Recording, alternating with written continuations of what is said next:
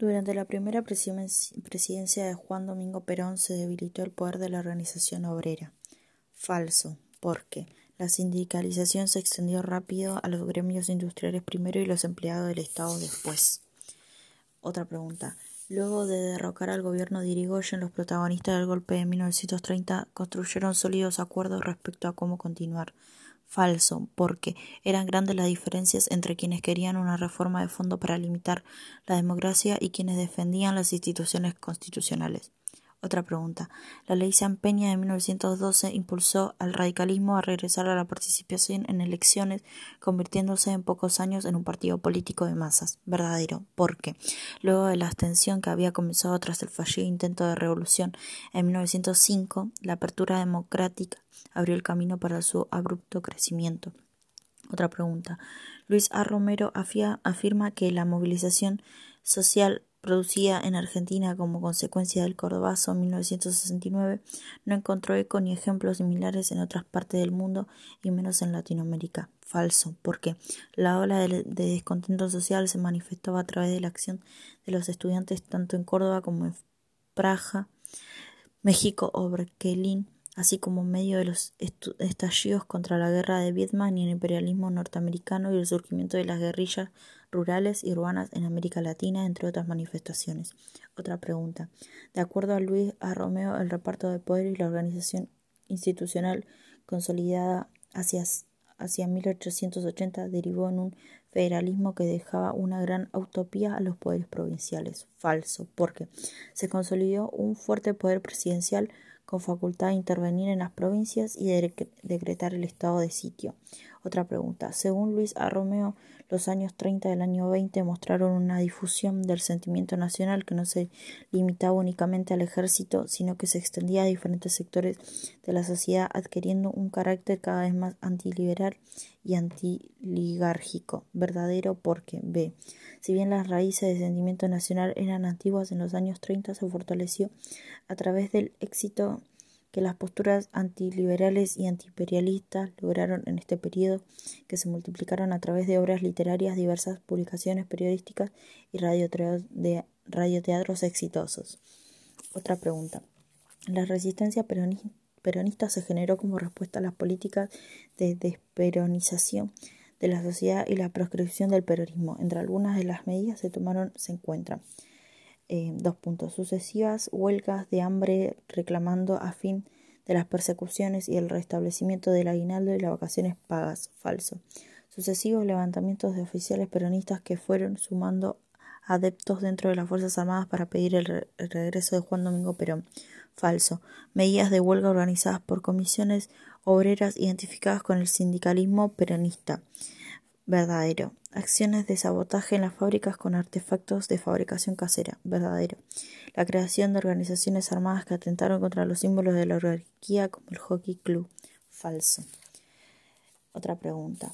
En mayo de 1969, Cordobazo fue la expresión de un estallido popular. Entre sus causas y manifestaciones pueden identificarse las siguientes. Dos puntos. La presidencia de un nuevo activismo sindical entre obreros relativamente bien pagos y especializados de los centros industriales de Rosario y Córdoba, y donde los conflictos abarcaron tanto lo sindical como las condiciones de trabajo. Verdadero. La confluencia del movimiento estudiantil, ya que venía expresándose en otras provincias con la agitación obrera, particularmente en los sectores automotriz, metalúrgico, energía y transporte verdadero. La movilización estudiantil católica como aquella que se puso de manifiesto en los años largos y que se multiplicó en las diferentes universidades nacionales en todo el país falso. La movilización de las clases medias afectadas por la suba de los impuestos y la imposibilidad de compra de divisas extranjeras falso. El desarrollo de un nuevo activismo social sindical entre obreros de baja calificación profesional mal pagos y sujetos a constantes despidos que bregaban por, el por la mejora de sus salarios. Falso. Otra pregunta. El 24 de marzo de 1976 asumió a la Junta de Comandantes el jefe que designó como presidencia al general Jorge R. Videla. Entre sus intenciones se destacaban dos puntos. Entablar una buena relación con el movimiento sindical con el objetivo de evitar disturbios sociales. Falso. Aumentar el aparato estatal con el objetivo de poder llevar adelante la persecución contra la subvención. Falso. Reducir las eh, funciones del Estado basándose en que todo el mundo capitalista estaba en revisión del Estado, los principios del Estado dirigista y benefactor. Falso. De, de, no, verdadero liberalizar el mercado basado en la creencia de que permitiría aumentar la competitividad de la industria nacional, verdadero. Entablar una asociación estrecha con la jerarquía eclesiástica asegurándose el apoyo de la Iglesia al régimen militar, verdadero. Otra pregunta. La relación con la corporación militar implicó un camino más dificultoso para el gobierno de Raúl Alfonsín, que había tenido éxitos en el terreno cultural y de las relaciones exteriores. Dos puntos. El gobierno intentó poner límites a la acción judicial para poder así contener el clima de fronda que fermentaba los cuarteles. Los límites se materializaron en las leyes de punto final y obediencia de vía verdadero. Frente al episodio de Semana Santa de 1987, en la que un grupo de oficiales se acuarteló en Campo de Mayo, la reacción de la sociedad civil fue pasiva, obligando al gobierno a buscar una solución rápida y efectiva. Falso. El juicio de las juntas militares no acalló el conflicto con la corporación militar y durante su gobierno sufrió diferentes levantamientos organizados por los llamados grupos carapintadas. Verdadero. Raúl Alfonsín había sido un enérgico defensor de los derechos humanos durante la campaña electoral, pero buscaba encontrar la manera de subordinar las Fuerzas Armadas al poder civil. Verdadero. El informe realizado por la CONADEP hizo evidente que no se podía concentrar solo en el castigo de la cúpula aplicando por el resto del criterio de la obediencia de verdadero. otra pregunta. El gobierno de Carlos Menem consiguió diversos y variados apoyos, así como distintos sectores se convirtieron en sus más acerrimos opositores. Por ejemplo, obtuvo importante apoyo de los presidentes estadounidenses con quienes incluye Incluso llegó a tener excelentes vehículos personales, verdadero. Pese a las políticas de ajuste, el movimiento sindical no presentó oposición a las reformas y acompañó las medidas propuestas por el gobierno. Falso. El apoyo logrado por grandes grupos empresariales que se materializó en el llamado Plan Bunge y Moore llevado adelante en los primeros años de gobierno. Verdadero. La Iglesia se mostró resistente a las medidas propuestas por el presidente, principalmente por, por su condición de divorciado y su conducta personal poco recatada. Falso. Aunque la función de las Fuerzas Armadas se desdibujó, el gobierno encontró para los oficiales una alternativa profesional atractiva en la participación militar en acciones internacionales. Verdadero.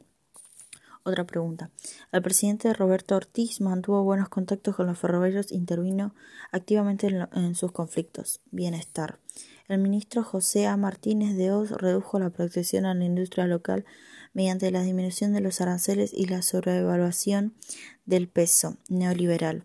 Los servicios educativos fueron centralizados y transferidos del Estado Nacional a las provincias, la primaria durante la dictadura y la secundaria durante el gobierno de Carlos Menem, neoliberal. La política económica de la, de la última dictadura militar estuvo centrada en el fortalecimiento del sector financiero, el endeudamiento y la apertura comercial neoliberal. La privatización de las grandes empresas de servicios públicos fue un punto central en la política económica de Carlos Menem, neoliberal. El tercer gobierno peronista procuró resolver la puja distributiva a través del pacto social, un acuerdo entre el Estado, los sindicatos y los empresarios. Bienestar. El Estado peronista buscó extender sus apoyos a una amplia franja de sectores populares no sindicalizados. Bienestar. El gobierno de Arturo Illia se, se combinaron el énfasis en el mercado interno, la distribución del ingreso y la protección del capital nacional. Bienestar. Otra pregunta. Aunque en general es protagonizado por militares, suele invocar también a distintos sectores civiles. Golpe de Estado. Aunque variable, siempre implica un grado de violencia. Golpe de Estado.